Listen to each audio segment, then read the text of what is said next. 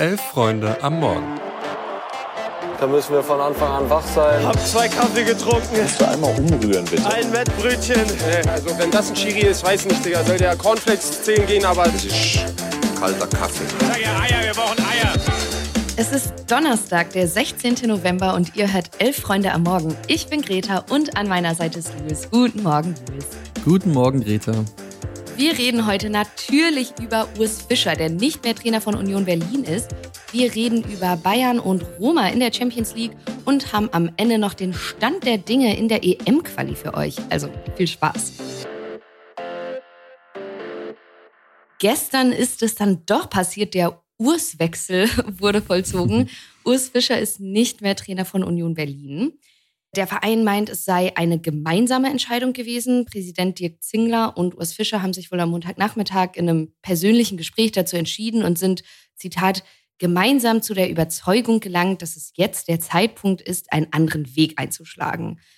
Ja, mit Fischer geht auch sein Co-Trainer Markus Hoffmann und als Interimstrainer übernimmt jetzt erstmal der U19-Trainer Marco Grote mit seiner Co-Trainerin Marie-Louise Ether. Die wird dadurch die erste Frau als Co-Trainerin in der Bundesliga. Genau, und gestern gab es dann auch noch eine Pressekonferenz und auf der wirkte Dirk Zingler, der Präsident, ich fand wirklich ehrlich angefasst von der Situation. Also er hat mehrfach unterstrichen, dass er Urs Fischer bis zur letzten Sekunde unterstützt hätte und er es ihm auch überlassen habe zu sagen, wann Schluss ist. Und spannend war aber vor allem, dass Zingler von sich aus und ungefragt erzählt hat, dass der Club also Union und Fischer sich eh bereits auf ein Datum geeinigt hätten, an dem die Zusammenarbeit sowieso beendet worden wäre. Das, also dieses Datum, damit wollte dann auf Nachfrage nicht rausrücken, wann das genau gewesen wäre. Klar wurde aber, und wie gesagt, das war relativ überraschend, diese Beziehung, die hatte ein Ablaufdatum. Klar war eben nur nicht, dass es jetzt doch früher zu Ende gehen würde, als geplant war. Ja, das fand ich auch sehr spannend. Ich finde aber, so wie es jetzt gekommen ist, waren beide Parteien, also der Club und Fischer, ihr Gesicht und mhm. die Situation ist zwar anders als in Mainz, aber dieses Gefühl, was davon bleibt oder so die Art und Weise, wie das jetzt abgelaufen und kommuniziert wird, finde ich doch sehr ähnlich. Aber bevor wir das jetzt genauer diskutieren, lass uns doch noch mal einen Schritt zurückgehen und gucken, warum Fischer überhaupt entlassen wurde. Mhm. Ich finde, man kann das Stück weit sogar sportlich erklären. Also Union hat auch wegen dieser ganzen namhaften Transfers, über die wir hier ja auch schon des Öfteren gesprochen haben, seine Spielidee so ein bisschen geändert. Die sind weg von diesem defensiven, ich sag mal, Nicht-Fußball gegen den Ball, waren mhm. höher positioniert. Und was halt auch dazu kommt, ist, dass sie das, was sie die letzten Jahre overperformed haben, sozusagen, also an Expected Goals und Toren und keine Ahnung was alles, dass sie das jetzt halt underperformen. Und gibt ja diesen schönen Spruch, hast du Scheiße am Schuh, hast du Scheiße am Schuh. Und das, finde ich, passt diese Saison sehr gut auf Union. Ja, absolut. Und ich glaube, so unerklärlich diese positive Entwicklung lange war, so unerklärlich ist jetzt auch dieser Negativtrend gerade irgendwie. Also mhm. Urs Fischer, der wurde in seinem Statement ja auch zitiert und meinte, eventuell braucht es in dieser Phase jetzt auch einfach ein neues Gesicht für die Mannschaft. Und das klingt im ersten Moment, finde ich, sehr, sehr leicht und unterkomplex, weil nur, weil da eine neue Visage in der Kabine ist, die dich volltextet, spielst du ja nicht automatisch besser Fußball. Trotzdem ist es vielleicht ein Teil der Wahrheit, aber es ist vielleicht, und das glaube ich eher, auch einfach so eine branchenübliche Umschreibung dafür, dass Fischer einfach durch war, dass der müde war, dass er ja. vielleicht einfach nicht mehr so viel investieren konnte Tag für Tag, dass er einfach geschlaucht war, dass ihm ja in dieser täglichen Arbeit diese paar Prozentpunkte gefehlt haben, die auf so einem krass hohen Niveau dann den Unterschied ausmachen.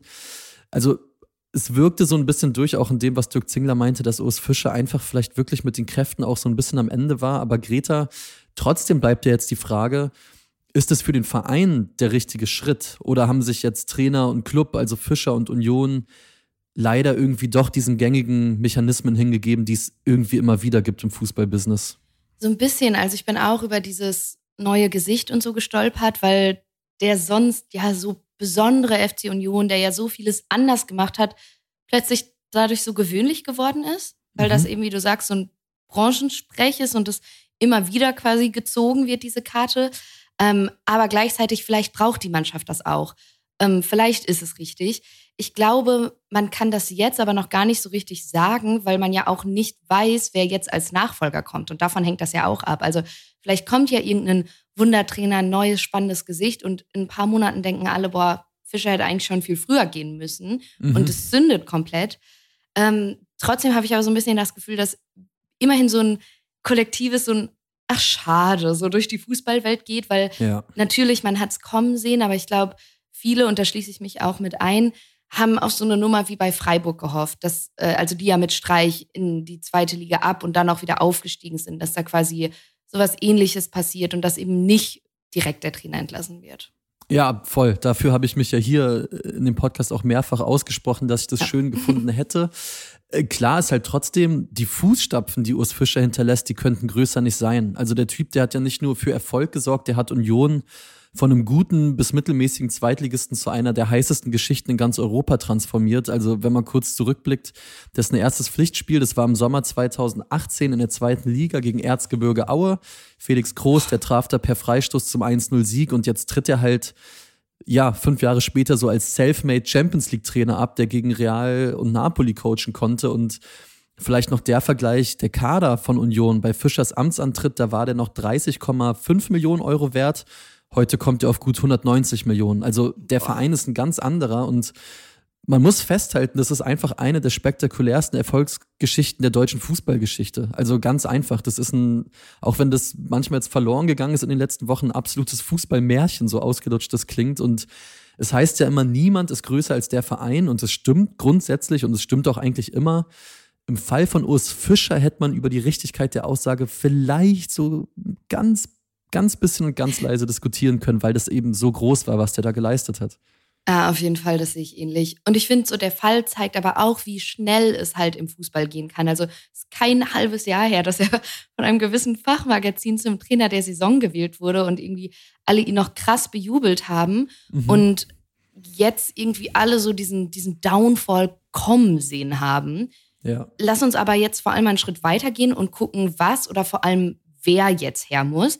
Da haben wir uns mal wieder Rat von einer Expertin eingeholt, und zwar von Anja Rau.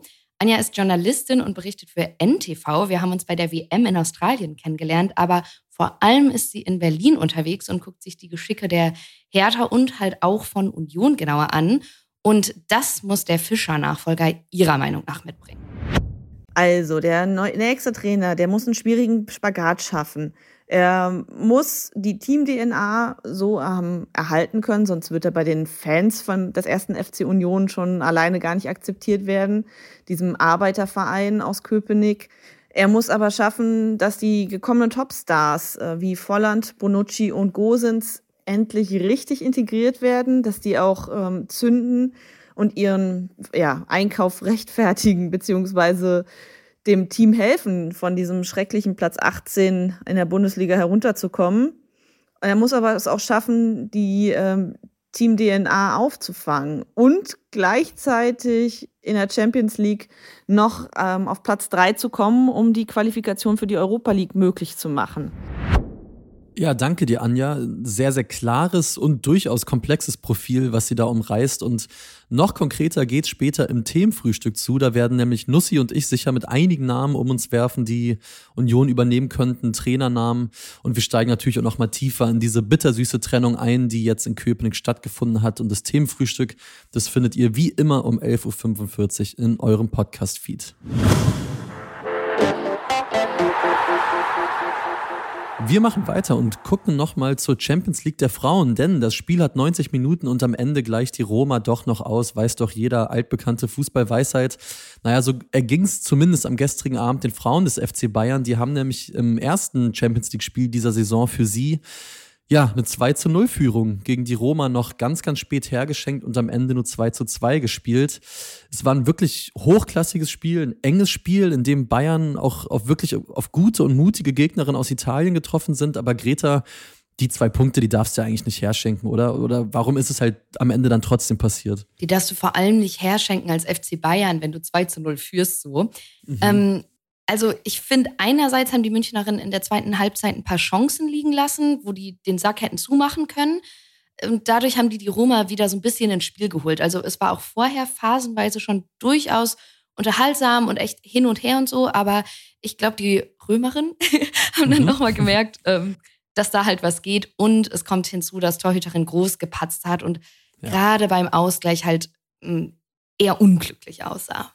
Ja, und ich glaube, Sidney Lohmann, die hat heute Nacht auch nicht sonderlich gut geschlafen. Die hat kurz vor Schluss nämlich eine riesige Chance aus kurzer Distanz aufs 3-1 vergeben. Äh, die Chance war so groß, dass Sidney Lohmann selbst gar nicht anders konnte, als auf dem Rasen einmal laut aufzulachen. Ähm, in der Gruppe der Münchnerinnen, da sind ja noch PSG und Ajax dabei und Greta.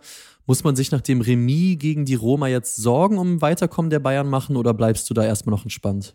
Ich bleibe noch entspannt. Also man muss es auf jeden Fall ernst nehmen, aber das traue ich denen auch zu. Und Bayern spielt eine gute Saison. Also die sind in der Liga noch ungeschlagen und ich glaube auch, dass das jetzt analysiert wird, wie man so schön sagt. Und dann müssen die Champions League-Punkte halt nächste Woche gegen PSG geholt werden.